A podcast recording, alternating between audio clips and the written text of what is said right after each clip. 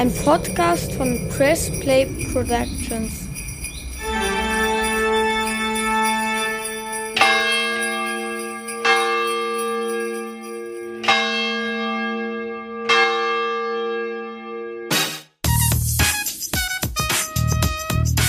Gibt es auf Persisch frohe Weihnachten?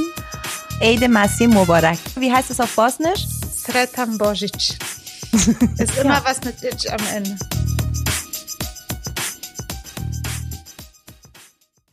Hallo, hallo, Nippes is calling. hallo aus Nippes, Rana, hörst du mich?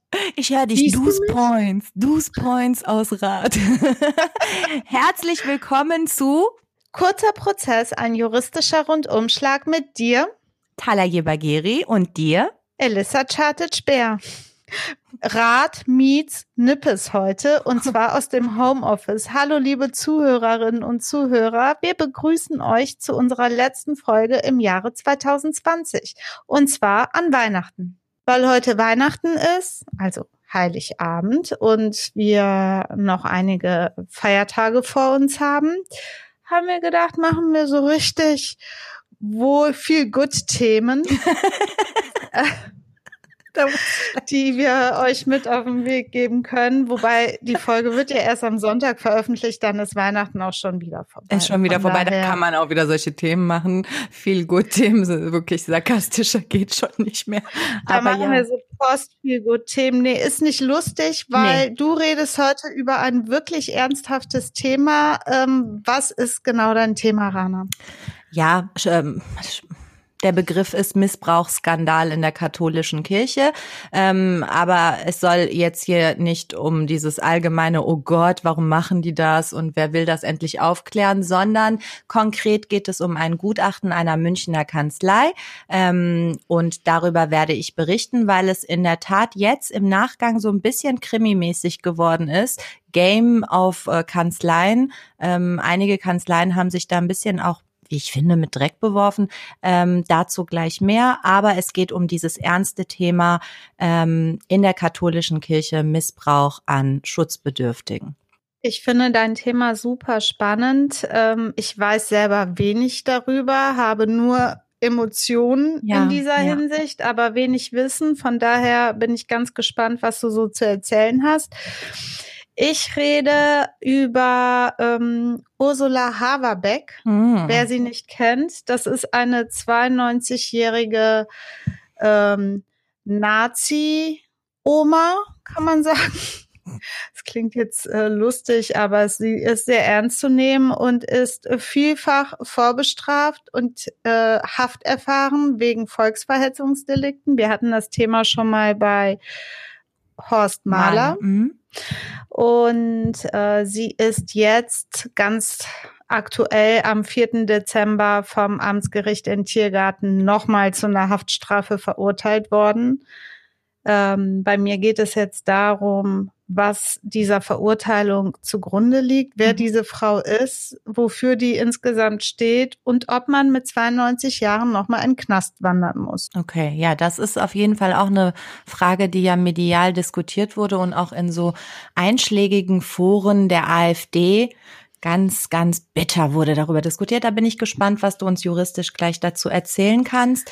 Stichwort AfD übrigens. Ich habe jetzt ein YouTube-Video gesehen, in dem Björn Höcke sich ähm, aktiv und sehr, sehr engagiert ähm, für Frau Haverbeck, die wirklich Holocaust-Leugnerin ist, ähm, äh, ja, engagiert hat für sie. Von Mhm. daher Was erwartest du von Bernd?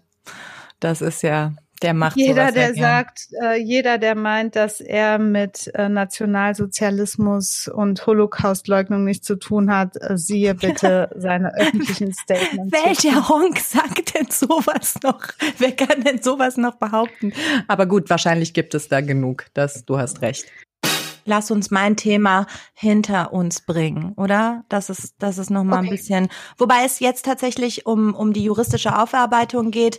Die Taten an und für sich sind schlimm. Das wissen wir. Darüber müssen wir nicht reden.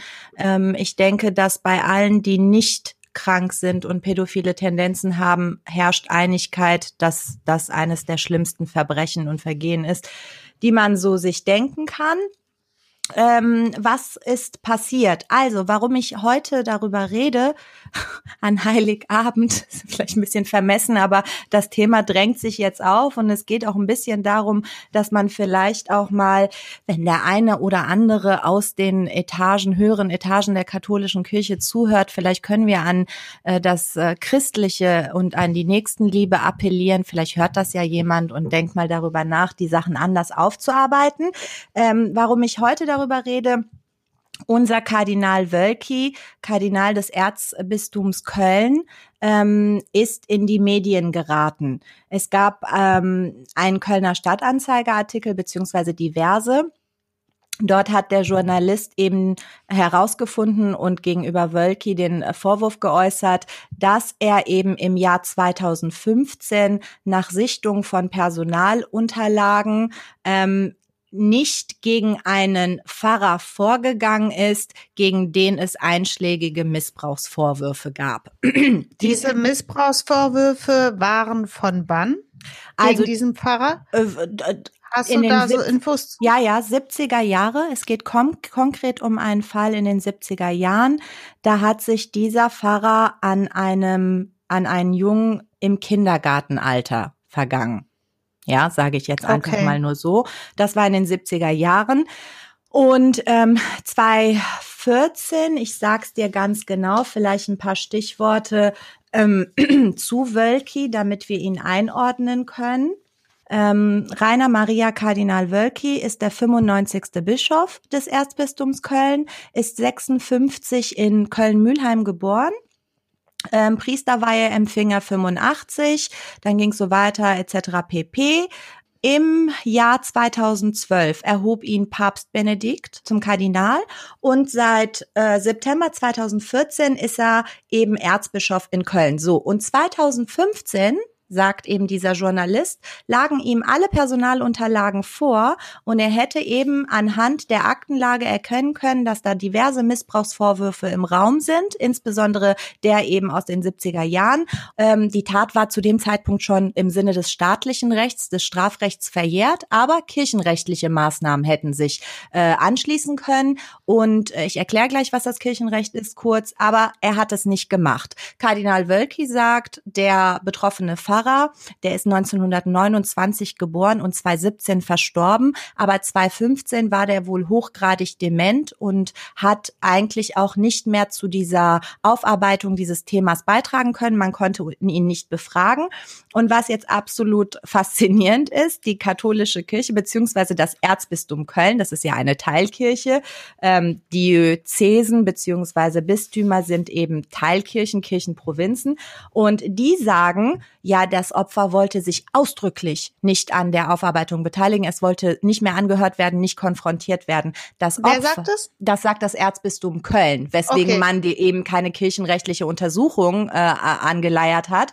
Und das Opfer widerspricht dem. Ne, also äh, das Opfer hat dem widersprochen und dann haben die auch ihre eigene Pressemitteilung auf ihren eigenen Webseiten geändert. Vorher stand da eben, das Opfer wollte ausdrücklich nicht und danach wird das so abgeschwächt. Nach unserem äh, Eindruck wollte das Opfer gegebenenfalls nicht. Das ist etwas, was worauf ich gleich auch komme, wenn ich über dieses Gutachten erzähle.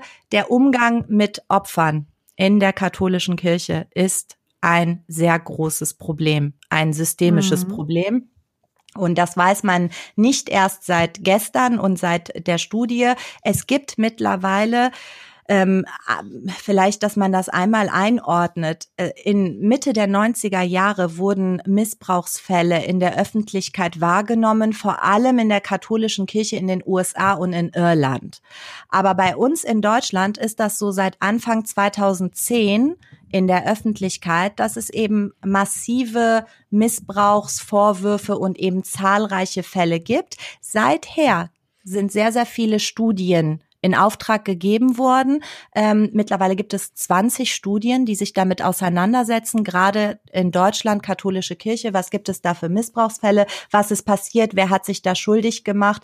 Das heißt, es passiert ein bisschen was, aber im Grunde genommen wird viel geschrieben, Papier ist geduldig, aber so richtig was aufgearbeitet wird nicht. Und gerade das Erzbistum Köln bekleckert sich hier leider nicht mit Ruhm, denn, und jetzt kommt's, es wurde eben ein Gutachten in Auftrag gegeben. Vielleicht, bevor du jetzt zu dem Gutachten kommst. Mhm. Ähm, das sind ja sehr viele, sage ich mal, professionelle Informationen. Ich bin ja Laien, was das angeht. Mhm.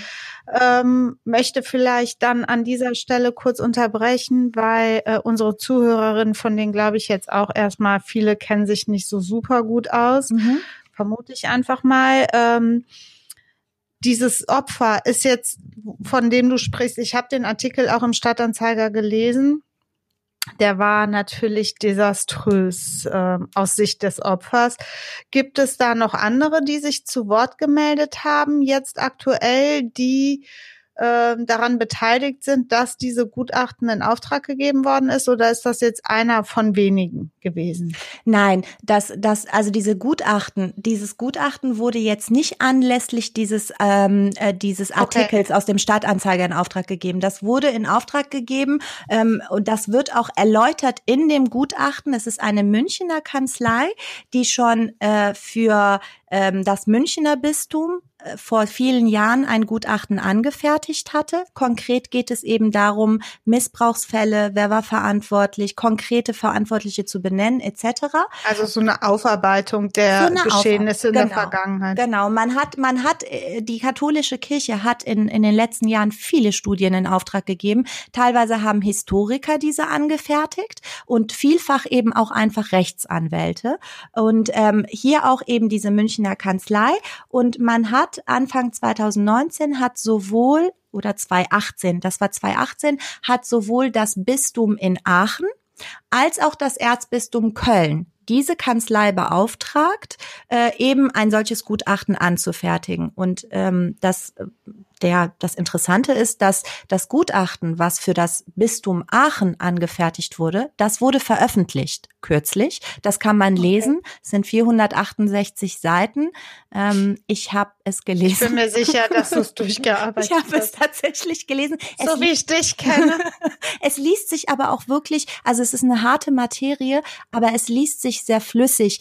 Ähm, zu der Kritik an dem Gutachten komme ich gleich. Hinsichtlich des Gutachtens über Aachen wurde gar nicht so viel Kritik geäußert. Äh, das, das Bistum in Aachen wusste auch nicht genau, wann das veröffentlicht wird. Die Kanzlei hat das eben veröffentlicht, wie es, wie es gut unabhängige Gutachter so tun. Und, ähm, und dann war auch okay. Und das Bistum Aachen versucht jetzt damit irgendwie umzugehen.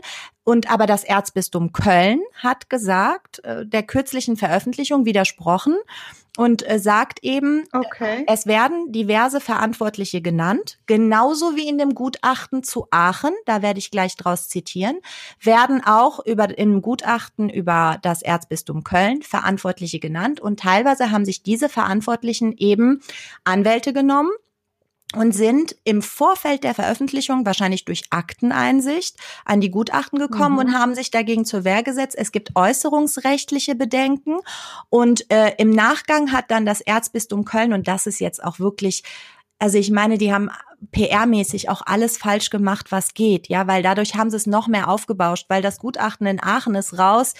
Ja, ich habe es jetzt gelesen und ein paar andere und Interessierte und Journalisten, aber am Ende ist da nicht so viel Wind drum gemacht worden. Jetzt in Köln warten natürlich alle gebannt, was in dem Gutachten stehen könnte, wenn es denn veröffentlicht wird. Ähm, Weil es so im Vorfeld Ja. also nicht angegriffen worden ist, sondern äh, versucht worden ist, die Veröffentlichung zu vermeiden. Die Veröffentlichung wurde gestoppt vom Kardinal Wölki, weil eben es hieß, wir haben ein Gegengutachten eingeholt. Also das Erzbistum Köln hat dann ernsthaft nochmal ein Gegengutachten eingeholt. Da haben sich Strafrechts, ein Strafrechtsprofessor und äh, ein äh, Staatsrechtler zu Wort gemeldet, beziehungsweise beide waren Strafrechtler. Nichtsdestotrotz, die sagen, das Gutachten der Münchner Kanzlei leidet unter extremen methodischen Mängeln. Strafrechtlich ist das unbrauchbar. Dann hat sich auch ein Kölner Strafrechtskollege zu Wort gemeldet. Der ist nämlich jetzt beauftragt worden vom Erzbistum Köln, ein zweites Gutachten zu erstellen, also statt der Kanzlei in München. dieser Strafrechtskollege, der ist uns bekannt, liebe Elissa, aus unserer Folge, wo du uns über den Prozess mit Alexander Falk berichtet hast. Der Kollege ah ja, okay. hat auch Herrn Falk vertreten, ähm, ist ein Strafrechtler hier in Köln, soll jetzt eben wirklich, es sind aber hunderte Akten, ne? irgendwas über 300 Akten ähm, soll die jetzt sichten und eben ein besseres, methodisch sicheres Gutachten erstellen. Auch zu dieser Kritik komme ich gleich. So, wenn wir also das erstmal so vorab festhalten, dass das Erzbistum Köln nicht möchte, dass das Gutachten der Münchner Kanzlei veröffentlicht wird, dann müssen wir das erstmal so hinnehmen. Die Frage mhm. ist, ist das berechtigt oder nicht berechtigt? Ich finde, um das ja vielleicht beurteilen zu können, dafür sind wir ja hier in, da, kurzer Prozess, wir wollen es mal kurz beurteilen. Äh, diese ganze Sache, die seit Ewigkeiten in der katholischen Kirche ein Thema ist, wollen wir mal heute ganz kurz beurteilen. Ja. Was mich interessiert, irgendwie so ein Gutachten zu erstellen, gut, das kennt man so aus weiß ich, Immobiliengutachten, äh, Verkehrsgutachten, Autogutachten und so weiter. Anhand von was für Grundlagen erstellen die dieses Gutachten? Führen die Gespräche ja. mit ähm, Opfern, äh, mit Tätern? Wie, wie hast du irgendwelche Informationen, ja. wie das zustande kommt? Es ist in dem Gutachten erläutert, wie sie methodisch vorgegangen sind. Es wurden zahlreiche Akten gesichtet. Grundlage dieser Studie der Münchner Kanzlei ist eine sogenannte MHG-Studie. Da hat eine deutsche, die Deutsche Bischofskonferenz unter deren Verantwortung ist 2014 schon eine Studie durchgeführt worden. Ähm, die ist im September 2018 veröffentlicht worden. Ähm, da ging es darum, ähm, wissenschaftliche Analyse des sexuellen Missbrauchs an Minderjährigen durch katholische Priester, Diakone und männliche Ordensangehörige. So. Ähm, und da sind schon zahlreiche Opfer und Beschuldigte herauskristallisiert und diese Akten wurden äh, zur Grundlage genommen. Man hat, wo es ging, mit Betroffenen gesprochen. Man hat jedem Verantwortlichen, also es wird hier ein Bischof in Aachen genannt, äh, Dr. Mussinghoff, dem hat man auch eine, ein Schreiben zukommen lassen, ihn um Stellungnahme gebeten. Das heißt, hier wurde nicht nur auf Aktenlage, sondern eben Gespräche, Zeitzeugen wurden befragt. Äh, vieles wurde eben versucht, äh, ganzheitlich zu eruieren. Ähm, auch ein großes Problem, was das Gutachten dann gleich sagt, wird eben sein, wie soll man etwas aufbearbeiten, wenn die Faktenlage etwas, ja, vielleicht äh, manipuliert ist. Also äh, Rana, ich stelle mir das irgendwie schwierig vor, ein Gutachten zu erstellen, ähm, auf Basis von Gesprächen und Informationen von betroffenen Opfern, insbesondere hier jetzt auch von den Tätern, weil die, das ist ja eine subjektive Sicht, die werden ja kaum sagen, ja, ich habe die Tat begangen. Also das machen ja die mhm. wenigsten. Ja klar. Ähm, ich hatte ja eben gesagt, dass dieser Studie der Münchner Kanzlei eine sogenannte MHG-Studie äh, zuvor gegangen war, die ja 2018 äh, veröffentlicht wurde. Ähm, da hat man schon eben diverse Fälle herausgefunden, also ähm, 55 Beschuldigte und 86 Betroffene für einen Zeitraum von 1946 bis 2014. Also nochmal 55 Beschuldigte, 86 Betroffene. Das heißt, die wurden ja schon von der MHG-Studie hervorgebracht. Und das Bistum Aachen hat dann im Juni 2019 diese Münchner Kanzlei beauftragt, das Verhalten der seinerzeitig Verantwortlichen ähm, im Hinblick auf äh, Regelkonformität und Angemessenheit zu überprüfen. Also es sollte Gegenstand der Prüfung ist der Umgang der jeweiligen Bistumsleitung mit Fällen sexuellen Missbrauchs durch Kleriker von 65 bis 2019. Das heißt, hier ging es jetzt nicht konkret darum, nochmal mit den Opfern zu sprechen, Ermittlungsarbeit mhm. herauszukristallisieren, sondern ähm, im Kern auch zu schauen, das als gegeben zu betrachten und dann daherzugehen und zu schauen, welche, in welcher Struktur, wer ist an welcher Stelle dafür verantwortlich, dass es A passiert ist oder B äh, Fälle nicht vermieden wurden im Vorfeld. Okay. So, ähm, die Gutachter hatten folgenden Auftrag und das ist vielleicht jetzt auch ein bisschen äh, dahingehend interessant, weil ja jetzt das Erzbistum Köln eine ähnliche Studie der gleichen Kanzlei nicht veröffentlicht, weil die sagen methodische Fehler etc. pp. Die Gutachter hatten den Auftrag, systemische Ursachen betreffend sexueller Gewalt durch Kleriker herauszuarbeiten. Ne, weil wir sind uns, Okay. wir sind uns einig, alle sind sich einig, Einzelfälle sind das nicht. Ne? Also es sind genauso Mhm. Einzelfälle wie an anderer Stelle, wo wir immer über die Einzelfälle sprechen. Also Ja, Einzelfälle verstehe. sind es nicht.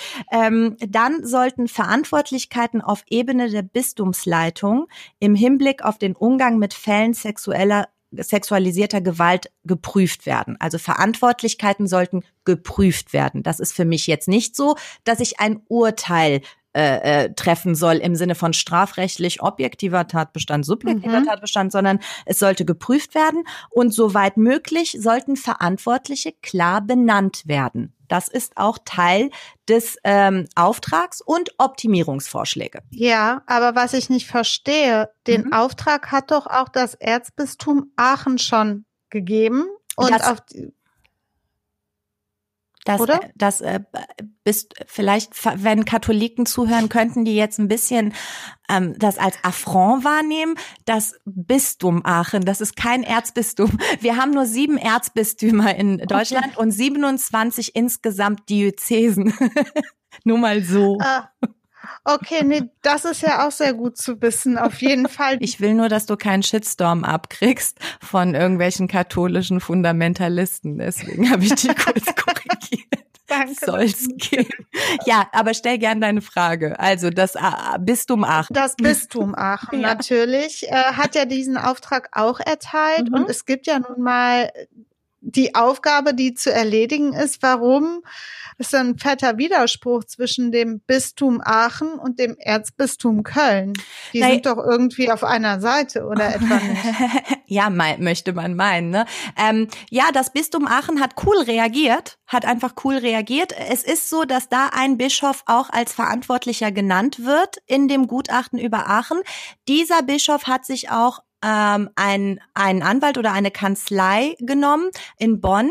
Diese Kanzlei hat 16 Seiten, nachdem eben diese Stellungnahmeaufforderung an den Bischof rausging, hat er sich einen Anwalt genommen. Der Anwalt hat 15, 16 Seiten Stellungnahme geschrieben, angegriffen, das Gutachten. Dann haben die Kollegen, die das Gutachten angefertigt haben, außer außerhalb des Gutachtens Stellung genommen und auch im Gutachten Stellung genommen und Mhm. die Stellungnahme des Bischofs sogar als Anlage beigefügt. Transparenter geht nicht mehr. Ne? Und Ja. ich habe auch die Stellungnahme des Bischofs gelesen, natürlich, liebe Leute, und äh, ja, unsubstanziiert, ne, würde der Jurist sagen. Ähm, trotzdem haben sich die Kollegen in München mit dieser Stellungnahme auseinandergesetzt. Was will ich dir damit sagen? Warum hat das Köln nicht auch so gemacht? Diejenigen, die sich ja betroffen gefühlt haben, haben sich ja einen Anwalt Richtig. genommen und haben Stellung genommen und hätten sagen können, so, selbst wenn wir mit dem Ergebnis nicht einverstanden sind, wir unsere Stellungnahme sinnvoller erachten, aber augenscheinlich gelangt ja unsere Stellungnahme als Anlage zu dem Gutachten, warten wir doch ab, wie das die breite Öffentlichkeit und auch andere Juristen das sehen, nachdem es veröffentlicht wurde. Also es geht ja hier nicht darum, dass man diesen Menschen auf der Ebene der Bischöfe seitens des Gutachtens vorwirft, Kinder missbraucht zu haben, sondern, das heißt, das ist nicht dieser scharlachrote Buchstabe, dass man jetzt strafrechtlich oder auch persönlichkeitsrechtlich argumentiert, dass die ein Leben lang mit diesem Mahnmal oder mit diesem scharlachroten Buchstaben leben müssen, sondern es geht ja darum, habt ihr vielleicht die Augen verschlossen, habt ihr vielleicht Dinge unterlassen, die ihr hättet tun müssen auch wenn das Gutachten so abschließt, aber wenn ich doch eine Stellungnahme abgebe, es so nicht sehe und das zu, zum Gutachten gelangt, dann lass es doch veröffentlichen. Und dann Mhm. kann man ja immer noch schauen. Aber dass, dass das dann so konkret angegriffen wird, sorry, das wirkt ein bisschen wie ähm, getroffene Hunde bellen oder so heißt das, glaube ich. Richtig. Du bist der Experte Ja. für Redewendung. Ja, not.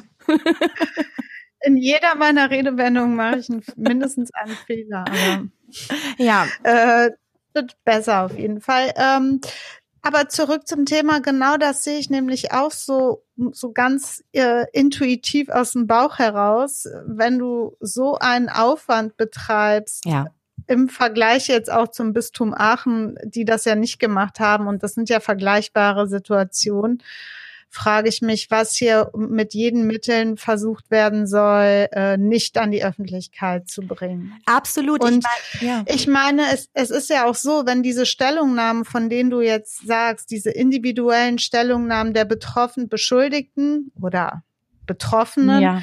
durch ihre eigenen Anwälte erfolgen, sind die ja an gewissen Kriterien zu messen. Pauschales Bestreiten, wie der Jurist sagen würde, bringt ja nichts. Äh, man muss schon substanziiert bestreiten, ja. auch substanziiert darlegen. Und ähm, das ist ja ein gewisses Level, was man erreichen muss, damit man die Argumente, die dagegen sprechen würden, auch ernst nimmt. Einfach nur zu sagen, nee, ist nicht, reicht ja nicht. Nicht oder? nur das, nicht nur das, richtig, du hast absolut recht. Ich kann hier weder einfach pauschal bestreiten noch so mit Nichtwissen. Ähm, abgesehen davon, dass es nicht substanziiert ist, ist es eben auch an manchen Stellen irgendwie äh, auch grotesk. Ähm, das Gutachten wirft zum Beispiel diesen verantwortlichen Bischof, mutmaßlich verantwortlichen Bischof vor, ähm, auch nicht auf Opfer zugegangen zu sein. Ja, also dass man einfach nicht versucht hat, da Aufklärung zu betreiben haben, den Opfern auch seelsorgerisch zur Seite zu stehen. Und dann sagt er, das stimme ja so nicht, das müsse man differenziert betrachten. Er habe ja mal eine Predigt gehalten, wo er so die Opfer auch angesprochen hat. Ja, aber ey, ganz ehrlich, sorry, als Anwalt würde ich doch meinem Mandanten sagen, was ist denn das bitte schön für eine Aussage? Das schreibe ich nicht, sehr peinlich. Gut, aber wo nichts ist, äh, ja. da ist auch nichts zu holen. Was ja. soll er sagen, wenn er tatsächlich in concreto nicht auf Opfer zugegangen sein sollte? Ähm, da muss man sich an dem festhalten, was da eben vorliegt. Das sind ja auch oft so Schutzbehauptungen. Das ne? ist das Problem. Im Grunde genommen ist es so, sowohl das Bistum Aachen als, als auch das Erzbistum Köln beauftragen Rechtsanwälte, ein Gutachten zu erstellen und Verantwortliche zu benennen. So, man kann über das Gutachten, was über Aachen veröffentlicht wurde, streiten. Ich habe es, wie gesagt, gelesen. Es ist emotional geschrieben. Es ist auch ähm, der Kölner Strafrechtskollege sagt zum Beispiel über das Gutachten in Köln starke Worte, aber nicht so nicht so viel Substanz. Das habe ich phasenweise auch so wahrgenommen. Es werden krasse Adjektive genutzt, eklatante Fehler, massive Verstöße. Ähm, es ist eben an vielen Stellen sehr emotional.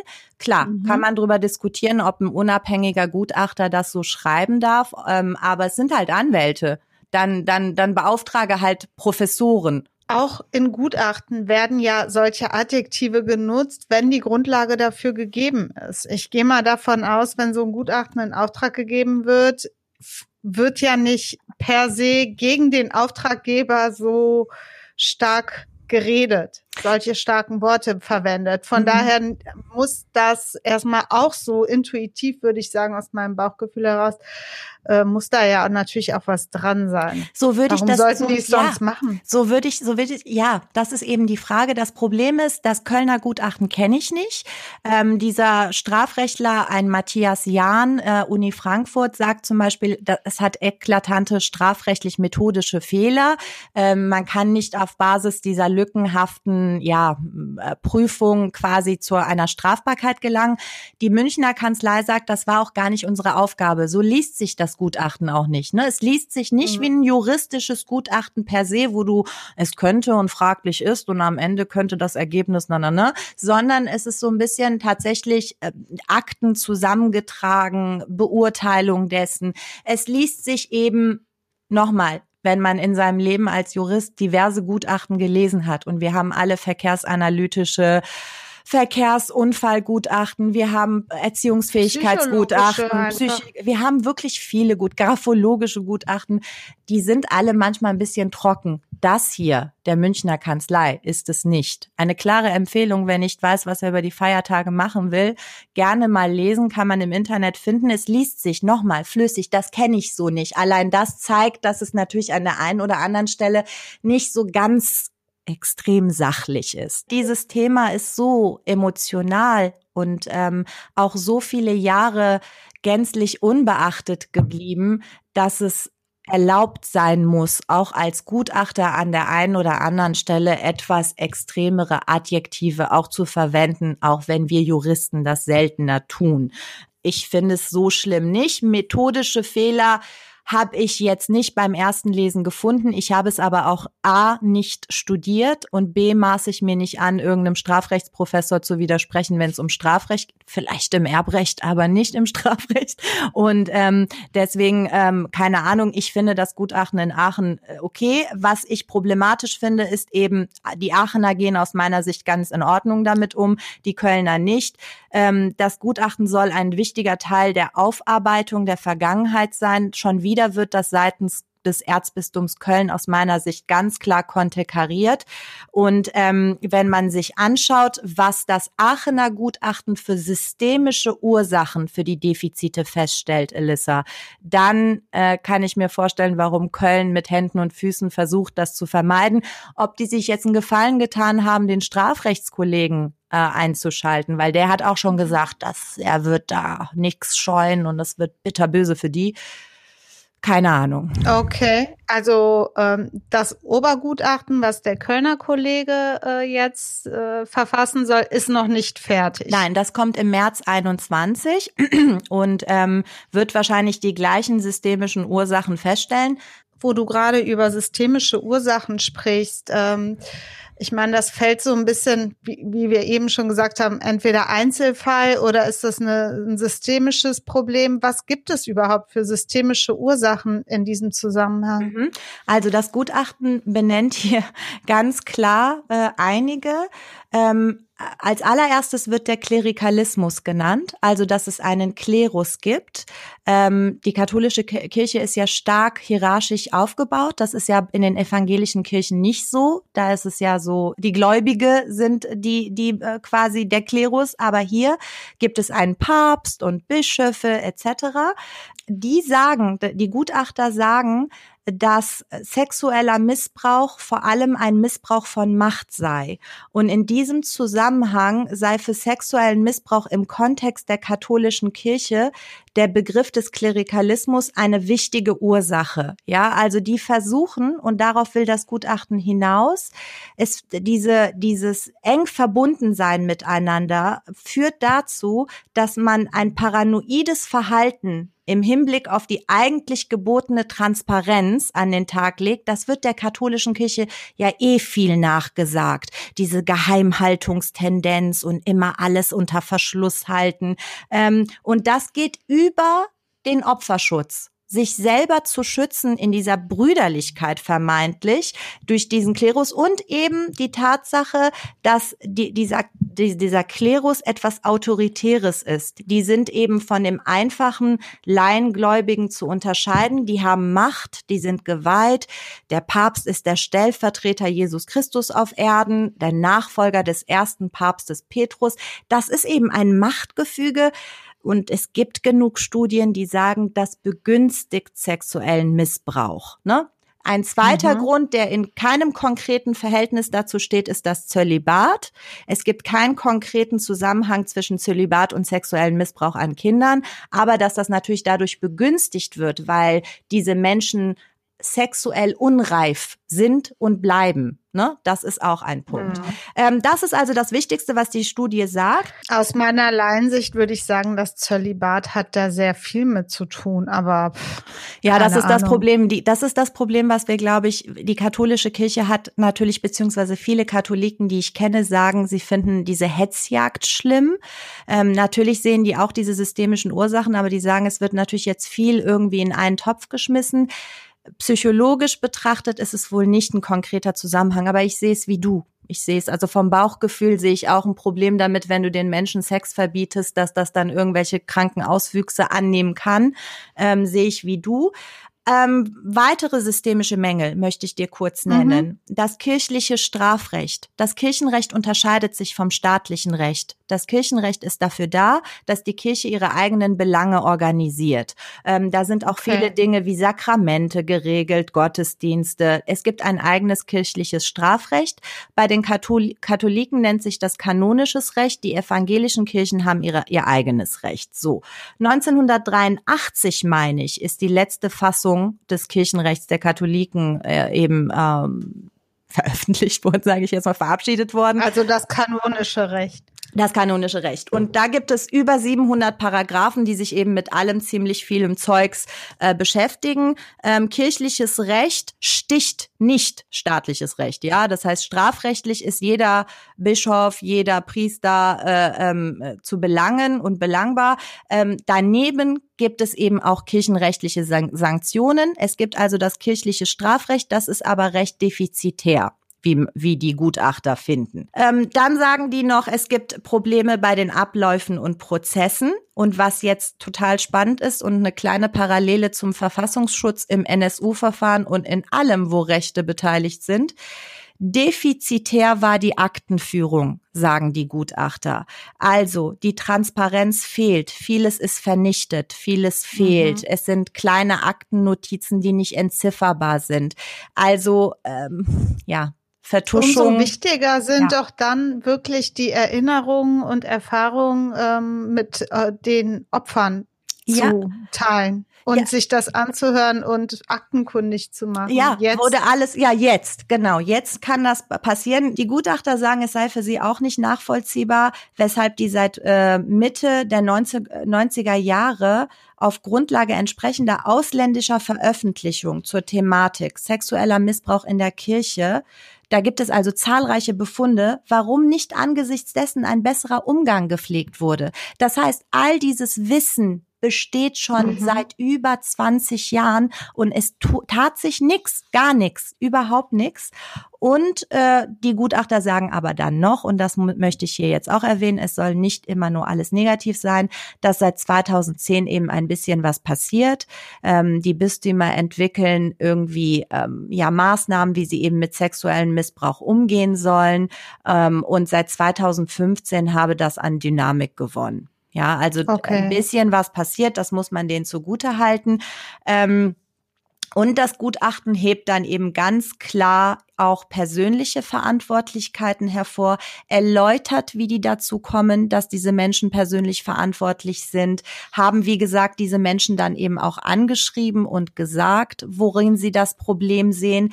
Sie gehen auch strafrechtlich, also im Sinne des staatlichen Rechts, darauf ein, wie sich diese Verantwortlichen strafbar gemacht haben könnten. Es gibt eben, was, was wir vielleicht auch noch mal sagen sollten, es gibt keine generelle Anzeige oder Meldepflicht hinsichtlich von Sexualdelikten. Das äh, glauben vielleicht viele nicht, aber das ist explizit so nicht festgehalten. Man wollte eben auch ein gewisses Denunziantentum vermeiden. Also das ist nicht nur in der Kirche, Kirche so, sondern auch im Allgemeinen. Man muss sowas nicht melden. Ähm, trotzdem hebt das Gutachten hervor, dass es eben strafrechtliche, eine strafrechtliche Verantwortlichkeit der auch nicht unmittelbar Handelnden geben kann. Unter anderem äh, erläutern die kurz, äh, dass es zum Beispiel auch ähm, ein, äh, äh, eine Beihilfe zum sexuellen Missbrauch sein kann. Es geht hier nicht konkret um die ersten Fälle, sondern was wirklich eine Farce ist, Elissa. Das Gutachten ähm, hebt das auch statistisch hervor. Wenn Fälle bekannt wurden, dass Priester Kinder missbraucht haben, dann sind die nicht entweder aus dem Dienst entlassen worden oder so, wie man sich das vorstellt, sondern die sind versetzt worden.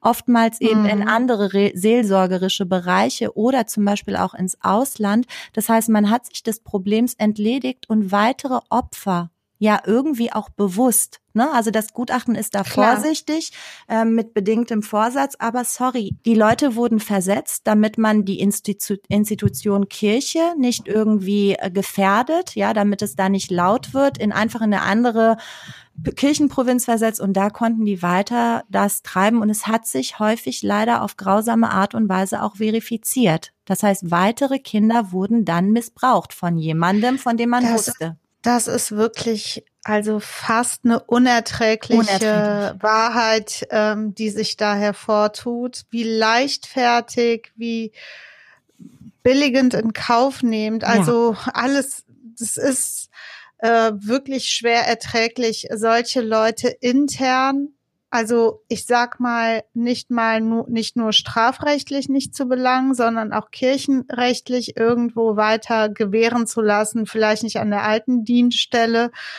in Anführungsstrichen, ja. sondern an der neuen und im Ausland, wer hat denn da noch bitte Kontrolle? Da, also, ja, ne, also das ist, das ist eben das Schlimme. Das ist, das ist krass. Also die sagen eben, Sex, äh, Beihilfe zum sexuellen Missbrauch ist schwierig, sagen die selber. Es gab einen Fall, wo ein Priester angezeigt wurde, Ermittlungsverfahren lief, wurde aber eingestellt. Der hatte tatsächlich auch jemanden versetzen lassen, der äh, schon ganz klar als Missbrauchstäter bekannt war. Äh, schlussendlich sagt das Gutachten, kann man aber auch einfach eine fahrlässige Körperverletzung äh, ähm, annehmen, wenn man den billigend in Kauf nimmt, dann quasi versetzt. Insgesamt sagt das Gutachten, es gab unterlassene Anzeigen bei der Staatsanwaltschaft, es gab unterbliebene innerkirchliche Sanktionierungen und das Schlimmste war eben die Weiterverwendung dieser Menschen in der Seelsorge, also diese Versetzungsfälle. Die äh, benennen klar Zahlen, heben das hervor und es geht nur hier um das Bistum Aachen. Ne? Und schon die Zahlen sind wirklich gruselig. Wenn du das jetzt mhm. auf komplett Deutschland ausweitest und noch, noch eine gewisse Dunkelziffer von den ganzen Opfern, die sich niemals nie gemeldet haben oder Suizid begangen haben, das ist wirklich, wirklich, wirklich extrem und das Gutachten dahingehend eben auch sehr ja, ähm, klar in seiner Aussage. Ich habe jetzt in dem Artikel im Stadtanzeiger gelesen, dass äh, nicht nur die männlichen äh, Kirchenmitglieder dort die Täter waren, sondern die Verantwortlichkeit der Schwestern auch hervorgehoben worden ist. Da wurde das äh, ziemlich drastisch als Zuhälterinnen bezeichnet äh, von dem betroffenen Opfer dass die quasi dafür gesorgt haben, dass die Kinder zu den jeweiligen Priestern und so weiter kamen und natürlich auch ihr Maul gehalten haben. Ähm, das da sehe ich auch eine große Verantwortlichkeit, nicht nur bei den Tätern, unmittelbar bei ja, den ja. Tätern, sondern auch eine Mittäterschaft oder Beihilfehandlung zumindest bei den jeweiligen äh, Frauen, Schwestern, das, das Gutachten, ja, das, die das miterlebt haben. Die das wussten, was abgeht. Das Gutachten sagt aber auch, und das ist interessant, dass du das jetzt gerade auf die Frauen beziehst mit dem Artikel, das Gutachten sagt, dass ein Problem eben auch ähm, das Ungleichgewicht in der katholischen Kirche äh, ist. Das ist eben ein Männerverein. Wenn da so ein bisschen äh, auch Frauen mehr an die Macht kämen, auch auch innerreligiös. Ja, es geht jetzt nicht nur darum, mhm. dass man irgendwelche, das ist ja kein Vorstand eines x-beliebigen Unternehmens. Da es geht es nicht um Parität nee. äh, im Verein, sondern es geht um was einfach, anderes. Genau, es geht einfach darum, dass man, dass, dass Mann und Frau gleich sind äh, und es wird eben vielfach diskutiert in der katholischen Kirche. Ich meine, Beispiel Magda, Maria Magdalena wurde jahrzehntelang als Hure tituliert und dann irgendwann 1980, meine ich, haben die so ganz still und heimlich gesagt, nee, war doch keine Hure. Also so wie, was ist das für ein Umgang, äh, den ihr da pflegt? Äh, und wir sind ja hier in einem Podcast, wir sind Anwältinnen, wir dürfen unsere Meinung sagen. Ich möchte nie irgendeinem religiösen Menschen zu treten, sei er Muslim oder Katholik oder evangelisch oder Jude. Aber es ist einfach ekelhaft, was da passiert. Es ist systematisch, es ist, der Klerus ist von innen irgendwie verfault. Ähm, diese Missbrauchsgeschichten, nochmal, das sind nur die, die klar schwarz auf weiß auf der Hand liegen. Die Dunkelziffer dürfte viel, viel furchtbarer sein. Mhm. Der Umgang mit Homosexualität, die müssen sich aus meiner Sicht grundlegend reformieren. Und ich bin bewandert genug in Religions rechtlichen Angelegenheiten, als dass ich weiß, du kannst jetzt nicht den Klerus abschaffen. Das ist ja Teil deren, von deren Selbstverständnis. Ja. Aber du kannst natürlich an der einen oder anderen Stelle ein paar Kontro Kontrollmechanismen reinhauen und dir einfach mal darüber gewahr werden, was Gott wohl wollen würde. Das ist ja wohl etwas, was die sich doch eigentlich auf die Fahne schreiben sollten. Ähm, es ist ganz klar, wenn du dieses Gutachten liest, Vertuschung, hoch X, absolut. Es stinkt zum Himmel und es wird im Erzbistum Köln noch schlimmer sein. Kardinal Wölki selber hat sich nicht mit Ruhm bekleckert. Dieser Pharao, der jetzt gestorben ist, um den es in diesem Kölner Stadtanzeiger-Artikel ging, den mhm. kennt er schon seit 1983, 84. Der hat äh, in seinem, äh, in Düsseldorf da in seiner äh, Pfarrgemeinde gearbeitet. Das heißt, der Bis wird. wann? Ziemlich lange und es nach bistumseigenen Angaben wusste Wölki 2011 schon von den Vorwürfen. 2010 hat sich das Opfer, das in den 70er Jahren missbraucht wurde, als Kindergartenkind. 2010 hat es sich an die Kirche gewandt und 2011 soll es wohl Wölki gewusst haben, bistumseigene Angaben. Das heißt, allein schon aus den Angaben, die du auf den Seiten des Erzbistums liest, drängt sich jedem Jurist der Verdacht auf, dass Wölki es wusste und aktiv verschwiegen hat. Und so mhm. werden es viele gemacht haben und sorry, wahrscheinlich auch noch viele, viele tun. Ähm, ich bin gespannt. Jetzt soll das Münchner Gutachten doch noch veröffentlicht werden, aber wahrscheinlich zeitgleich, wenn der äh, Kölner Strafrechtskollege fertig ist, also im März.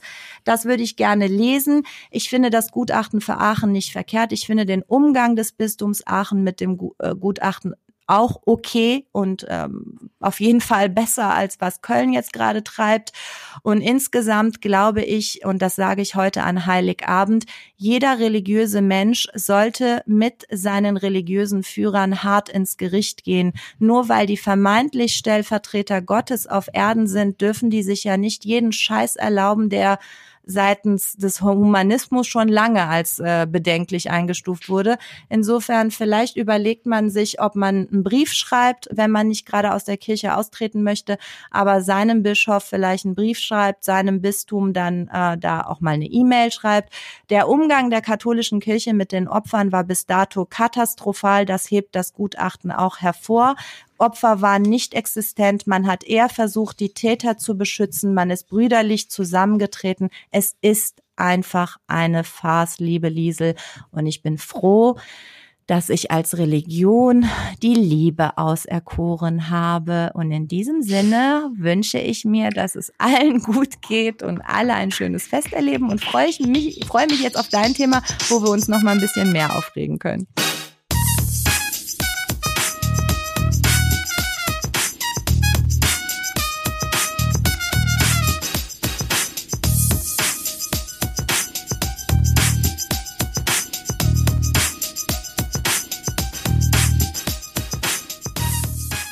Wir haben darüber schon mal gesprochen. Es ist immer wieder leider ein Thema bei uns. Ähm, der Volksverhetzungsparagraph. Mhm. Nein, das ist keine Meinungsäußerung, um die es da geht, sondern äh, für alle, die jetzt sagen, das ist doch gar nicht so schlimm, man kann nur die Meinung sagen. Und es sind ja nur so ein paar Sprüche.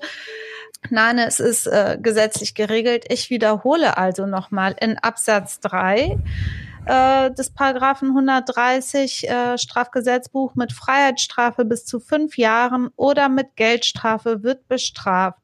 Wer eine unter der Herrschaft des Nationalsozialismus begangene Handlung und so weiter und so fort, die geeignet ist, den öffentlichen Frieden zu stören, öffentlich oder in einer Versammlung billig, leugnet oder verharmlost. Mhm. So, geht also um Billigung, um Leugnung und um Verharmlosung. Mhm.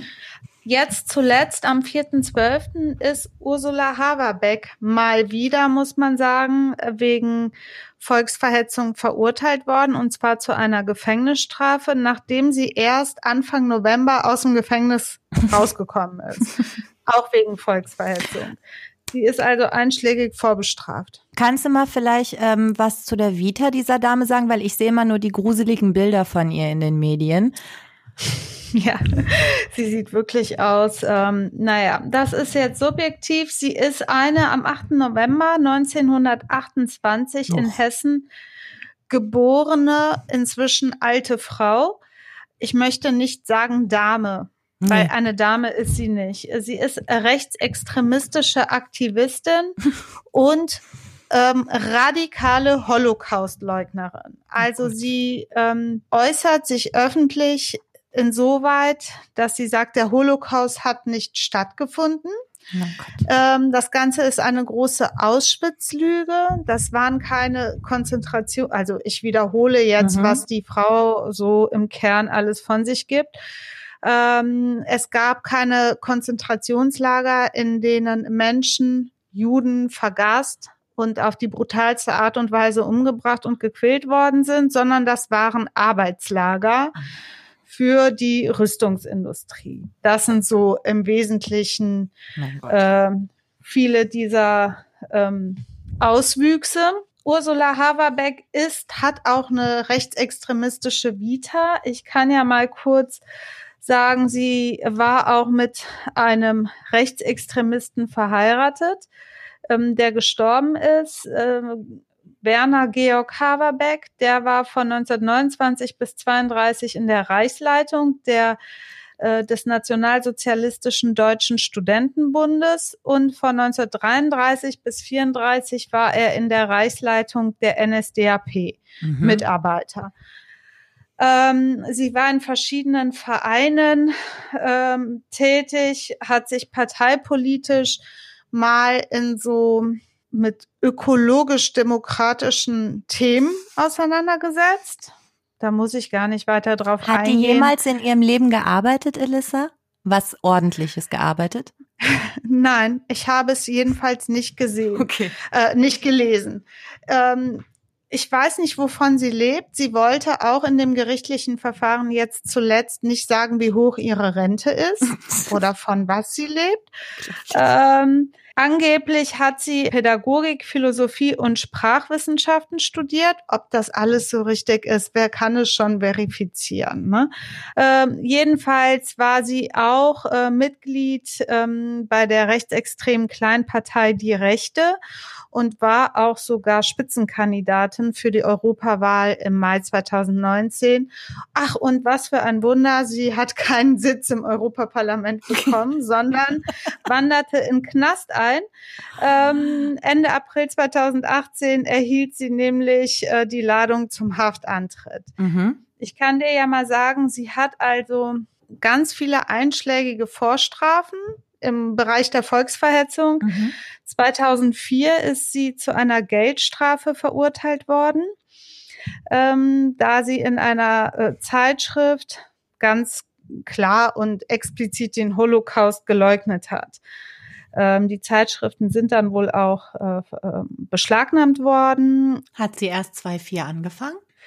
Was vorher war, kann, kann ich kaum in Erfahrung bringen. Ne? Also die Strafverfahren, äh, wo es auch Verurteilungen gibt, beginnen nach meiner Recherche erst in 2004. Mhm. Sie ist aber vorher auch schon massiv rechtsextrem unterwegs gewesen. Mhm. Also ihr ganzes Leben lang beschäftigt sie sich damit und leugnet äh, mit ihrer inneren Haltung. Das lässt sich also herauslesen schon seitdem sie denken kann, den Holocaust.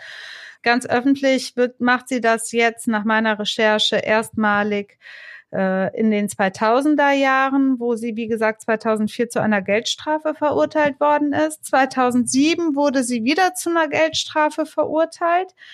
Ähm, und zwar insgesamt geht es da um 6000 Euro. Die hat, meine, wer es weiß, äh, Geldstrafen fallen manchmal gar nicht so hoch Ja, aus, aber sie hat jetzt hier zum Beispiel 200 Tagessätze Boah. zu je 30 Euro bekommen. Boah, 200 Tagessätze sind viel, weil die 30 Euro beziehen sich ja, sind ja auf da- das, was sie dann an Einkünften hat. Aber 200 Tagessätze sind schon echt viel. Die Strafe aus 2004 betrug 180 Tagessätze, also nur Boah. geringfügig drunter. Ähm, zeigt aber auch, dass das Gericht oder die Gerichte da glücklicherweise, muss man sagen, hart durchgreifen. Ja. Bei dieser Vehemenz des Strafwillens, ne, Ja. der Strafbarkeit Willens, denn äh, sie weiß ja, was sie tut. Ähm, 2009 geht's dann weiter. Ist sie ebenfalls zu einer Geldstrafe von 2700 Euro äh, verurteilt worden und das hat keine äh, Holocaust-Leugnung so wie vorher äh, zu, äh, liegt dem zugrunde, also irgendwie in einer Zeitschrift irgendwas abgedruckt oder so, Mhm. sondern da geht es um äh, Charlotte Knobloch, die Vorsitzende Mhm. des Zentralrats der Juden. Die wurde von Haverbeck im Mindener Tageblatt, so habe ich recherchiert, beleidigt und bedroht.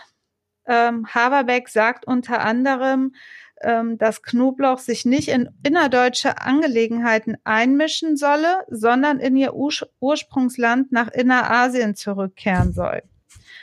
Außerdem schreibt sie, äh, sagt sie weiterhin, bereiten Sie, ich zitiere, bereiten Sie sich auf den Tag der Wahrheit vor. Er ist nahe und nicht mehr aufzuhalten. Machen Sie so weiter wie bisher, dann könnte sich ein neues Pogrom er ereignen, das Nein. entsetzlich würde. Also ich Nein. habe gerade Haverbeck zitiert, und es zeigt einfach nochmal, wie radikal und wie gefährlich diese Frau ist. Wie irre die auch Ähm, ist einfach. Ich meine, gut, ich will das nicht bagatellisieren, ne? Aber die ist, die hat, die ist irre, oder? Ja,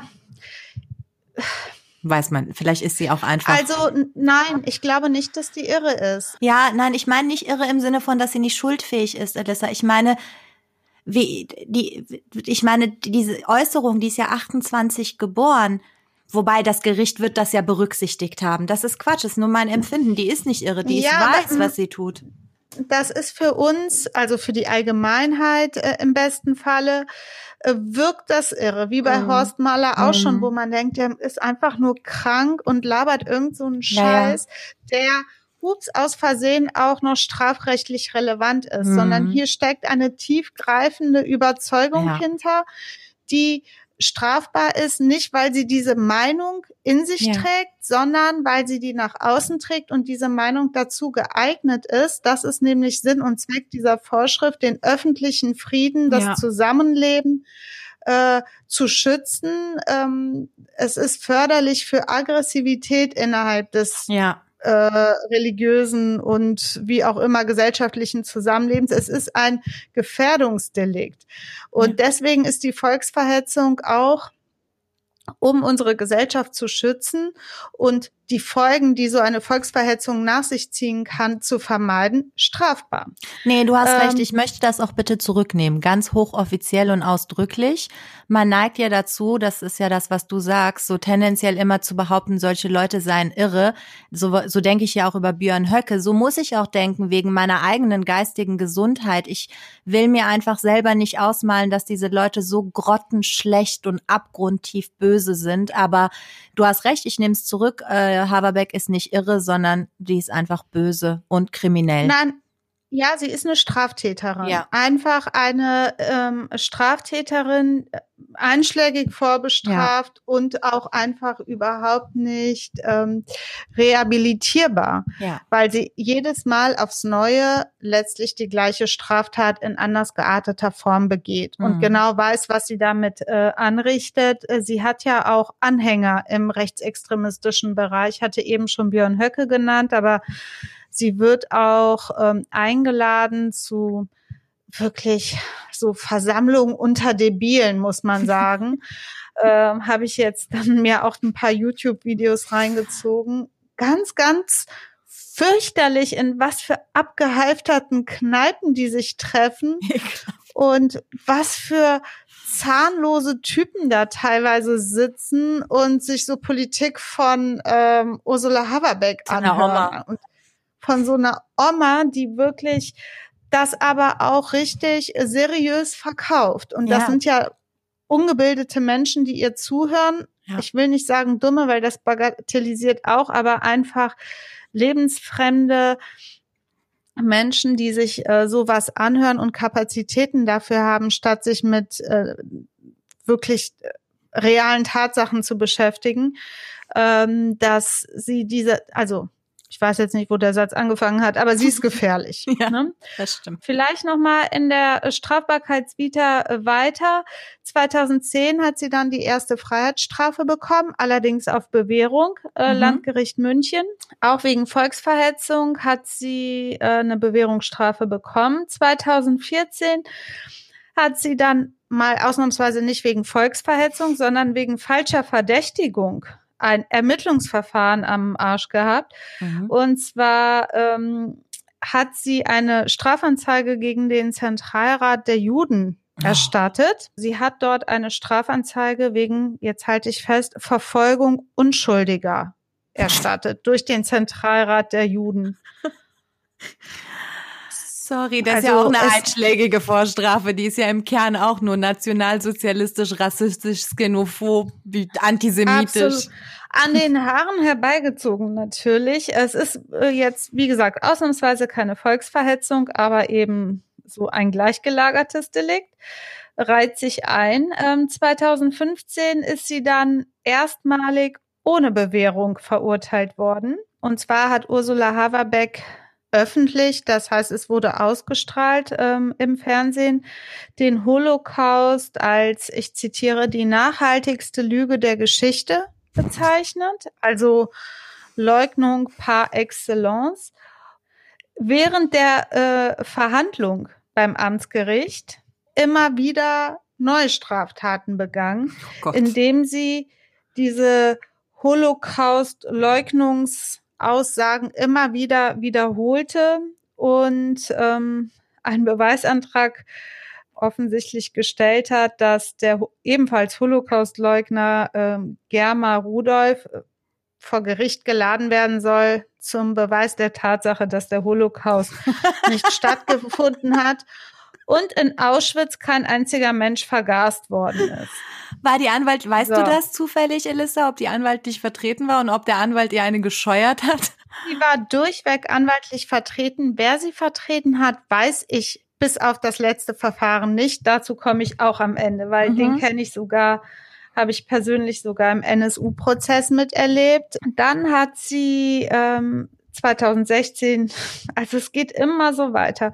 2016 wurde sie ebenfalls äh, verurteilt ähm, vom Amtsgericht Bad Oeynhausen zu einer Haftstrafe von elf Monaten ohne Bewährung. Mhm. Die äh, hat gegen jedes dieser Urteile auch immer ähm, äh, Rechtsmittel eingelegt, Mhm. Berufung, Revision, was es da eben so gibt. Äh, Im gleichen Jahr 2016, nur einen Monat später, hat das Amtsgericht Werden auch Haberbeck zu zweieinhalb Jahren Haft ohne Bewährung verurteilt. Und diese Strafe hat sie seit Mai 2018 auch abgesessen. Mhm. Das ist die Strafe, weswegen äh, die jetzt Anfang November endete und Mhm. Haberbeck das Gefängnis verlassen hat. Eine Haftverkürzung wurde versucht von Haberbeck, da ähm, die Prognosen für sie aber dermaßen schlecht waren, gab es keine Haftverkürzung, so dass sie als ja um die 90 war sie da. 2018, ich meine, sie ist 28, habe ich glaube ich gesagt, geboren. Mhm. Äh, da war sie 90, hat sie keine Haftverkürzung bekommen. Die äh, Milderungs- oder äh, mildernden Umstände, dadurch, dass sie so alt ist, wurden schon bei der ähm, beim Strafmaß berücksichtigt. Ne? Mhm. Sie, sonst hätte sie wahrscheinlich mehr als Ja. zweieinhalb Jahre, Ja, ja. also zwei Jahre und wie viel waren das? Zweieinhalb Jahre bekommen. Ähm, Bei der Masse so, an, an Taten hätte jeder andere ja, das ist ja wirklich, du siehst die seit 2014 geht's ja da rund. Ja, und mit welcher Renitenz auch. Also wenn man sie sich auch mal live anschaut, ähm, das ist schon hart, sich das reinzuziehen. Das ist, ähm, sie ist auch noch ziemlich fit für ihr Alter. Es ist jetzt keine tattrige Oma, wo man denkt, ach, die arme alte Frau, sondern äh, man hat echt einen Hass auf die, wenn man die sieht, Mhm. mit welchem Selbstbewusstsein sie Lügen verbreitet. Das muss man einfach mal so sagen. Jetzt mal, ähm, das geht ja scheinbar fleißig weiter mit den Verurteilungen. Das heißt, das Bundeszentralregister, der Auszug, mit dem kannst du wahrscheinlich auch ein riesiges Schloss tapezieren. Äh, aber sag mal, 2020 November ist sie aus dem Gefängnis raus. Was ist passiert? Richtig. Dann stand sie direkt wieder beim Amtsgericht Berlin-Tiergarten vor Gericht, ebenfalls wegen Volksverhetzung. Ähm, da geht es darum, dass sie in Anfang 2018 in einem YouTube-Video von dem ebenfalls Holocaust-Leugner, ähm, muss man ihn, glaube ich, so bezeichnen, Nikolai irgendwas. Scheiß auf den. Ja. Ähm, der hat auf jeden Fall einen YouTube-Kanal und nennt sich da der Volkslehrer. Der war auch tatsächlich mal Lehrer, aber ist jetzt hauptberuflich Volkslehrer bei YouTube.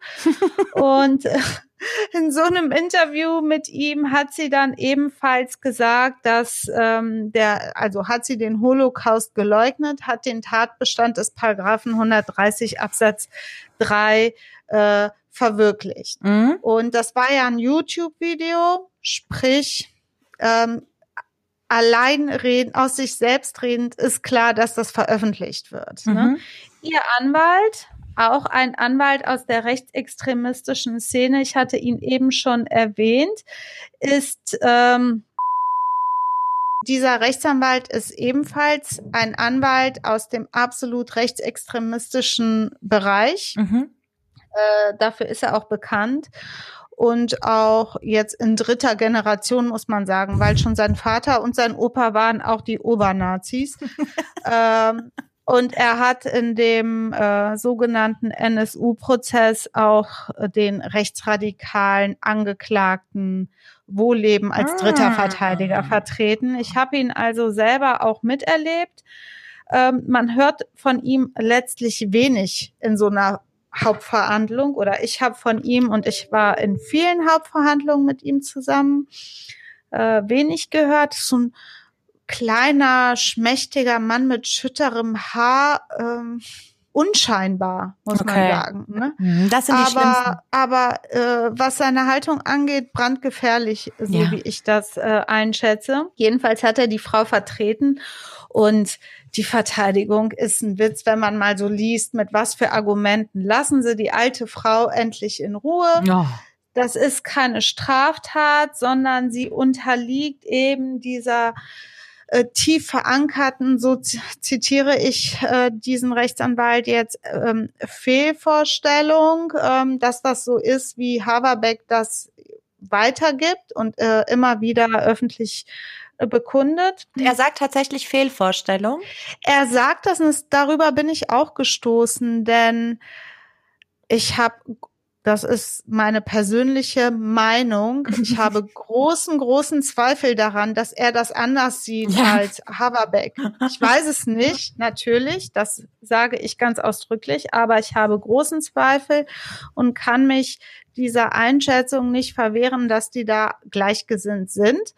Ähm, trotzdem sagt er, oder warte nur kurz den Satz, Mhm. merk dir, was du sagen willst. Mhm. Trotzdem sagt er, vielleicht auch aus taktischen Gründen, aus Verteidigergründen, man muss ja die Interessen des Mandanten, der Mandantin in dem Fall vertreten, äh, sie unterliegt einer tiefgreifenden Fehlvorstellung.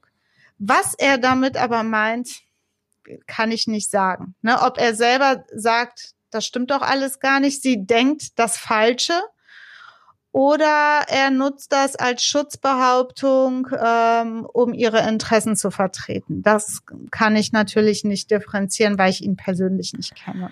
Finde ich ein bisschen schwierig aus Anwaltssicht, ne? Also du hast einen Mandanten, der ganz klar Holocaust-Leugner ist und dazu steht. Sie steht ja dazu, sonst würde sie es ja nicht wie am Richtig. Fließband wiederholen. Und dann ist das, finde ich, ein Verrat am eigenen Mandanten, Ja. wenn du dann sagst, die unterliegt ja einer Fehlvorstellung, sprich, die ist irre.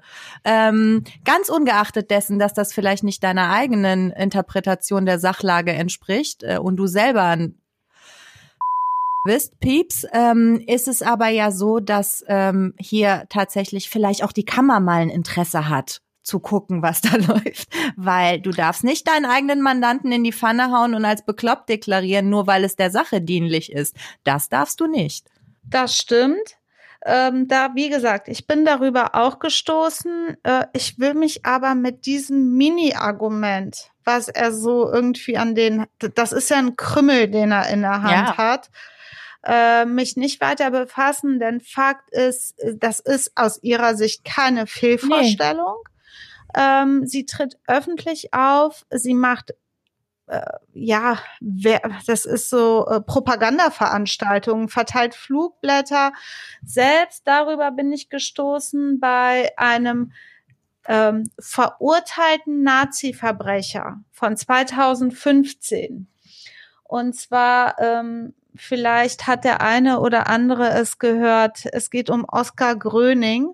Mhm. Der ist 2000, es ist ein äh, deutsches S oder war ein deutsches SS-Mitglied und war von 1942 bis 1944 im Konzentrations- und Vernichtungslager Auschwitz, also explizit. Liebe Frau Haberbeck, nicht im äh, Arbeitslager Auschwitz, sondern im Konzentrations- und Vernichtungslager Auschwitz in der Gefangenen-Eigentumsverwaltung und war äh, zuletzt im Rang eines und äh, eines SS Unterscharführers, also schon hohe Position. Mhm. Er ist dann äh, 2015 beim Landgericht Lüneburg Angeklagter gewesen in einem gerichtlichen Verfahren. Ihm wurde äh, Beihilfe zum Mord in über 300.000 Fällen vorgeworfen. Mein Gott. Zu dem Zeitpunkt war Oskar Gröning, also der ist 1921 geboren. Wie alt war der 2015? War er 94 Jahre alt und ist tatsächlich verurteilt worden. Und das äh, äh, äh, es sind dann Rechtsmittel eingelegt worden, weil er ist ja so alt und so weiter. Das Bundesverfassungsgericht hat dann aber äh, 2017 entschieden, dass ähm, das hohe Alter von Gröning einer Haftstrafe nicht entgegensteht. Die Haftstrafe konnte er dann aber nicht mal mehr antreten, weil er dann 2018 gestorben ist. Aber bei dieser gerichtlichen Verhandlung, wo er selber quasi als Angeklagter und Täter der ihm vorgeworfenen Tat, Mhm. zu der er verurteilt worden ist, oder Taten bei über 300.000 Ja. Mordfällen, Ja. Ähm, hat er selber gesagt, das waren Vernichtungslager. Also er hat irgendwie wiedergegeben, wie dort Menschen qualvoll geschrien haben, ähm, bis dann die Laute immer äh, leiser wurden, weil irgendwann waren die halt tot. Aber das war ein richtiger qualvoller äh, Kampf und am Ende auch ein qualvoller Tod. Das hat er, das lässt sich auch nachlesen, hat erzählt, dass ein SS-Mann ein jüdisches Baby einfach gegen, ein neugeborenes Baby einfach gegen die Wand geschlagen hat. Grauselige, grauselige Schilderung. Und die äh, Haverbeck war in der Verhandlung dabei und hat nach der Verhandlung auch weiterhin Propaganda betrieben. Ähm, wenn ich es jetzt richtig wiedergebe, ähm, hat sie Flugblätter verteilt. Und Gröning selber sagte auf die Frage, das habe ich mir eben noch im Panorama-Magazin äh, bei YouTube reingezogen, äh, auf die Frage, was er zu diesen Leuten zu sagen hat, die also nach wie vor an die sogenannte Auschwitz-Lüge glauben und den Holocaust leugnen. Da sagt er selber als Täter, als verurteilter Täter, das sind Leute, die sind unrettbar verloren. Ja, ja. Also das sind einfach Überzeugungstäter und was in dem Fall jetzt interessant ist, ähm, die Frage, muss sie, das wird diskutiert, mit 92 Jahren Haverbeck nochmal in Knast wegen Volksverhetzungsstraftaten? Äh, und meine ganz klare Frage, und das lässt sich auch von anderen Juristen immer wieder lesen, warum eigentlich nicht? Jemand, der mit 92 zum zehnten Mal mordet, dem sagt man ja auch nicht, Ja. ist ein alter Mann, der macht das halt gerne, der ist überzeugter äh, Serienkiller. Der kommt jetzt nicht mehr in den Knast, sondern wird verschont. Das Strafrecht äh, schützt oder das Alter, dein Alter schützt dich nicht vor Strafe. Der bekannte Spruch, Dummheit schützt nicht vor Strafe, der, der trifft Ja, so lapidar er ist und auch in keinem Verhältnis zu den hier vorliegenden Straftaten steht, ähm, schützt dich weder Dummheit noch Alter vor einer strafrechtlichen Sanktionierung. Und insbesondere bei äh, Ursula Haberbeck, die ja überhaupt gar kein, also wirklich null ähm, Einsicht zeigt. Man, sie ist unrettbar verloren tatsächlich. Also sie lässt sich nicht belehren. Im Gegenteil, das wird immer aggressiver. Ähm, mit voller Wucht tritt sie in der Öffentlichkeit auf und begeht jedes Mal aufs Neue die gleichen Straftaten, wohl wissend, dass das Straftaten sind. Sie äh, versucht das hier und da immer wieder rhetorisch anders darzustellen, im Sinne von, ich stelle ja nur Fragen. Aber dieses methodische Oh. Mittel äh, ist ja auch so etwas, äh, wo sie meint, dass sie das Gesetz so aushebelt, weil sie ja nur Fragen stellt und dadurch vielleicht eine Meinung allenfalls äußert. Aber letzten Endes ähm, sind die Gerichte glücklicherweise und das Gesetz ja auch nicht blöd. Das sind Fragen, die nur als Mittel zum Zweck verwendet werden, um genau das zu machen, was sie macht, nämlich die Leugnung des Holocausts. Jetzt sag mir mal bitte, was hat der Faschist Höcke denn hier für ein Argument? Sagt er auch, die ist zu alt, deswegen verschonen oder was will der? Oder sagt er grundsätzlich, ist das gut, den Holocaust zu leugnen? Ein bisschen tut er das ja auch. Nein, ähm, das ist wie so oft bei diesen Leuten, ähm, die haben keine Argumente in der Hand. es gibt kein Argument, was diese Frau für sich in Anspruch nehmen kann, um einer Strafbarkeit zu entgehen. Mhm. Denn der Straftatbestand ist in, in, subjektiver Hinsicht sowas von ersten Grades äh, verwirklicht. Da kannst du auch nichts dran machen. Da musst du auch kein Jurist sein. Das ist halt voller Wucht, mit voller Wucht und voller Absicht.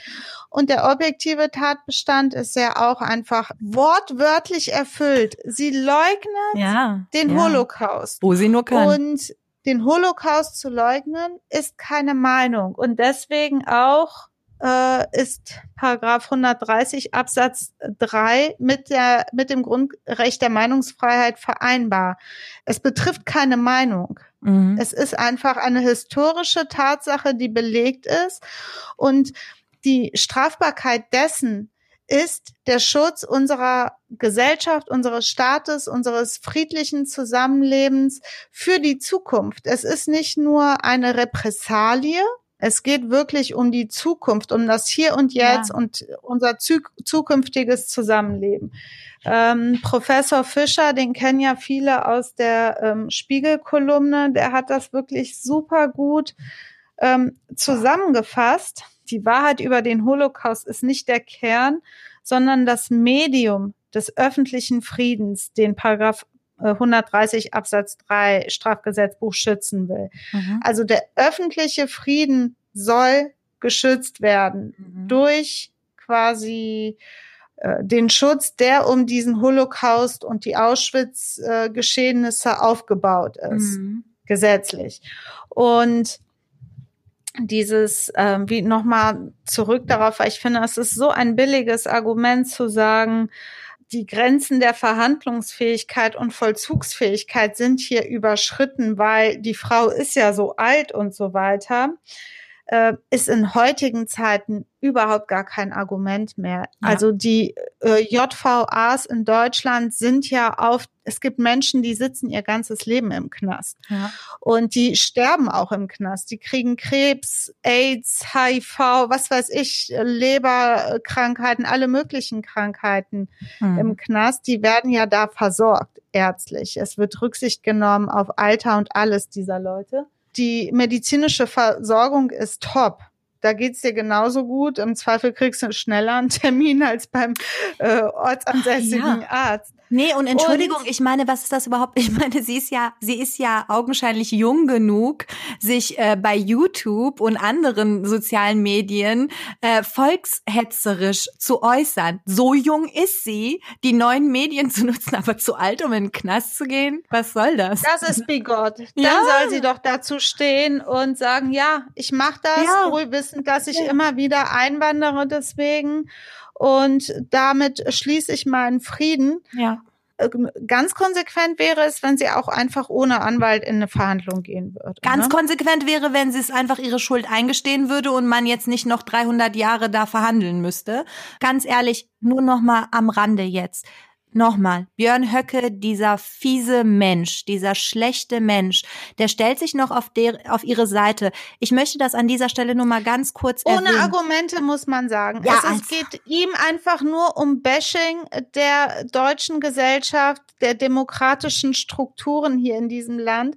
Und es geht ihm einfach nur darum, so ein bisschen schlecht abzuhaten, hey. ohne Sinn und Zweck. Er hat keine Argumente in der Hand, sondern sagt einfach, es trifft die falsche. Ja. Sie sagt ja hier nur ihre Meinung, so sinngemäß. Das ist eine Frau, eine deutsche Frau, die man schützen muss. Andere werden nicht geschützt, obwohl die viel schlimmere Sachen machen. Ja. Fertig. Aber es ist nichts Konkretes. Es ist einfach nur pauschales nicht, Gelaber. Das, das ist, um die Leute zu verhetzen. Ja, aber das kennen und wir das ja. ist nämlich Das kennen wir Das ja von, kennen wir von ihm. Ich möchte Und das nur an dieser Stelle, nur Elissa, ist mir wirklich ein Anliegen, weil ich in den letzten konkret zwei bis drei Wochen aus meinem engeren Bekanntenkreis drei Personen, die ein bisschen mit der Corona-Politik nicht konform gehen. Zwei von diesen Personen gehen nicht nur mit der Politik nicht konform, sondern sind Corona-Leugner. Ja, also, also Leute, wo du sagst, mit denen will ich nichts mehr zu tun haben. Aber bis dato waren das Menschen, mit denen ich gesprochen habe, die nett waren und die tatsächlich mit Leuten wie mir, wenn ich sage Leute wie mir, dann meine ich Menschen mit Migrationshintergrund,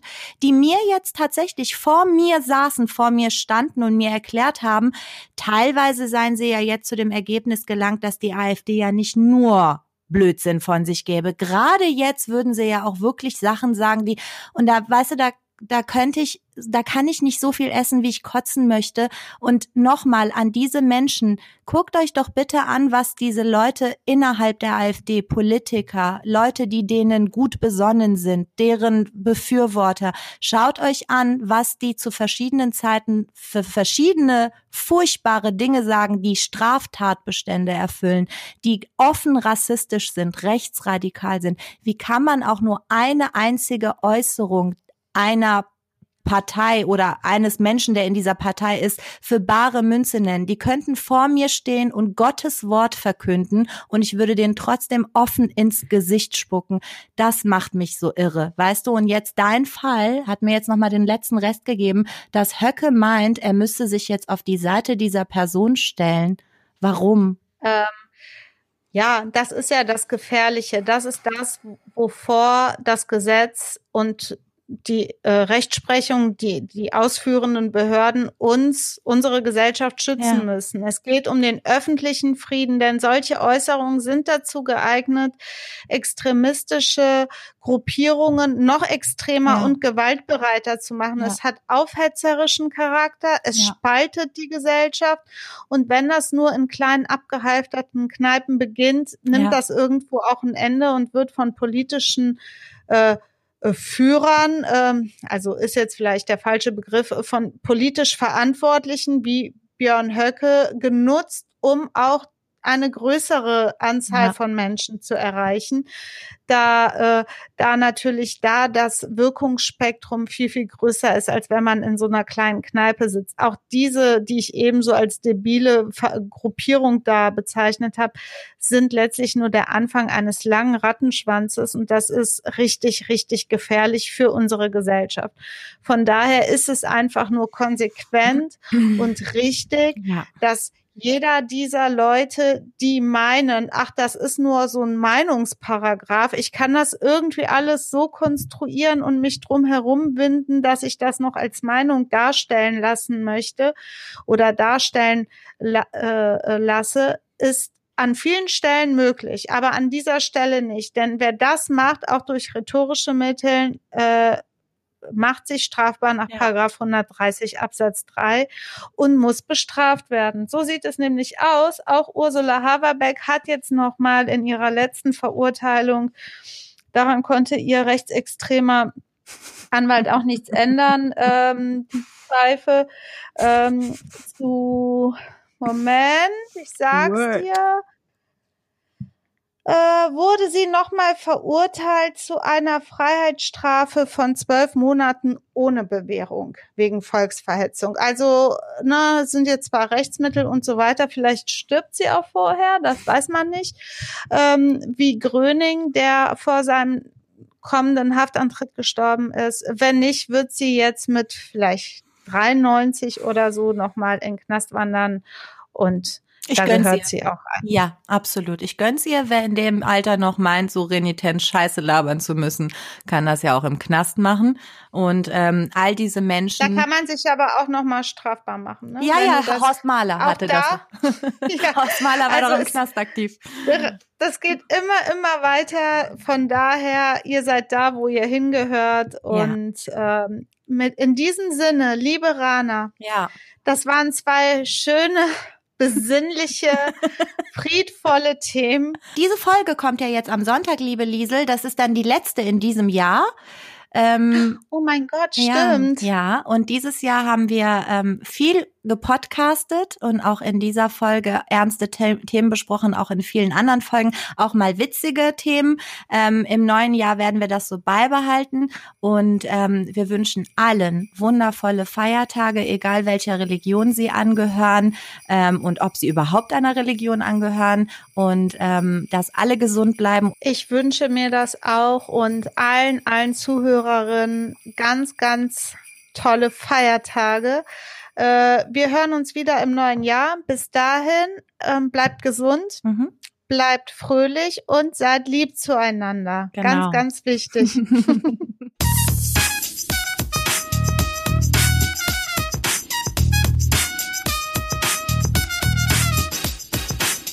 Das war kurzer Prozess, ein juristischer Rundumschlag, Folge 23. Und wir freuen uns auf nächstes Mal. Und wer Bock hat, uns zu schreiben, gerne an kp at pressplayproductions.de. Tschüss. Ciao! Ein Podcast von Play.